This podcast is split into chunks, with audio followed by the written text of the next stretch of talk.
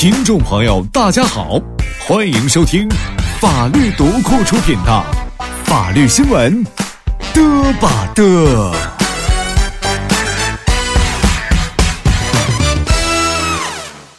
听众朋友，大家好，今天是二零一六年十月十七号，星期一，欢迎各位收听《法治新闻》，嘚不嘚？我是主持人阿泰。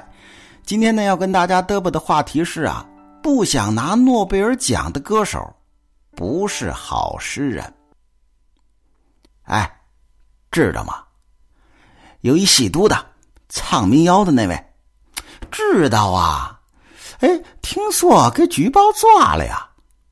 妈呀，不是，是得诺贝尔文学奖的那个。哦。十月十三号，美国民谣艺术家鲍勃·迪伦获得二零一六年诺贝尔文学奖。在同一天，曾经创作了《董小姐》《斑马斑马》等热门作品的民谣歌手宋冬野，却因为吸毒锒铛入狱。我呢，就赶紧百度了一下鲍勃·迪伦，看看这哥们到底是谁。你说，不然怎么在我女朋友面前装逼呢？是吧？度娘资料显示，这二位民谣歌手身上其实有很多共同点的。你比如说呢，他们呢都是民谣界创作型歌手。都很叛逆，很自我，追求自由。关键是啊，这二位有一个共同点，什么？他们呀，都吸过毒。不过呢，这个七十五岁的鲍勃·迪伦老先生仍然是叛逆十足。据小道消息说呢，当很多的学者、非学者们都在拼命论证这老鲍不是歌手，而是诗人的时候。他呢就打电话给自己的经纪人，宣布了自己这么一个决定。哎，翻译成中文呢，意思是这样的：我们美国人的音乐不需要欧洲人指手画脚。老鲍说了：“我一个搞音乐的都能拿诺贝尔文学奖，您说这说明什么呢？这就说明每一个人都有可能嘛。不想拿诺贝尔奖的歌手，不是好诗人。”哎呦喂，这不知道村上春树等等这些作家们有没有 哭晕在厕所里头？那么按照这个逻辑，除了数学，可能欧洲人真的对化学呀、物理呀、生理或者医学呀、文学呀、经济呀，特别是世界和平的问题，指手画脚的太多了。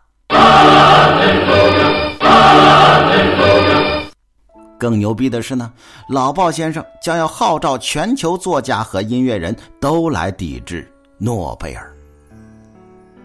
当然，经过证实啊，鲍勃·迪伦老先生拒绝诺贝尔文学奖这条新闻是假的，各位千万不要上当。但是我可以告诉各位，这个奖啊，还真的并不是没有人拒绝过。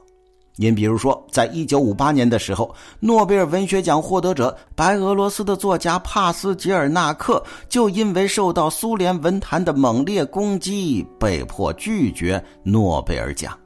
还有呢，就是在一九六四年，法国著名作家萨特在没有任何政治压力的情况下拒绝领取诺贝尔文学奖，他的理由啊，直到今天仍然值得重提。他说啊，我。拒绝荣誉称号，因为这会使人受到约束，而我一心只想做个自由人。一个作家应该真诚的做人。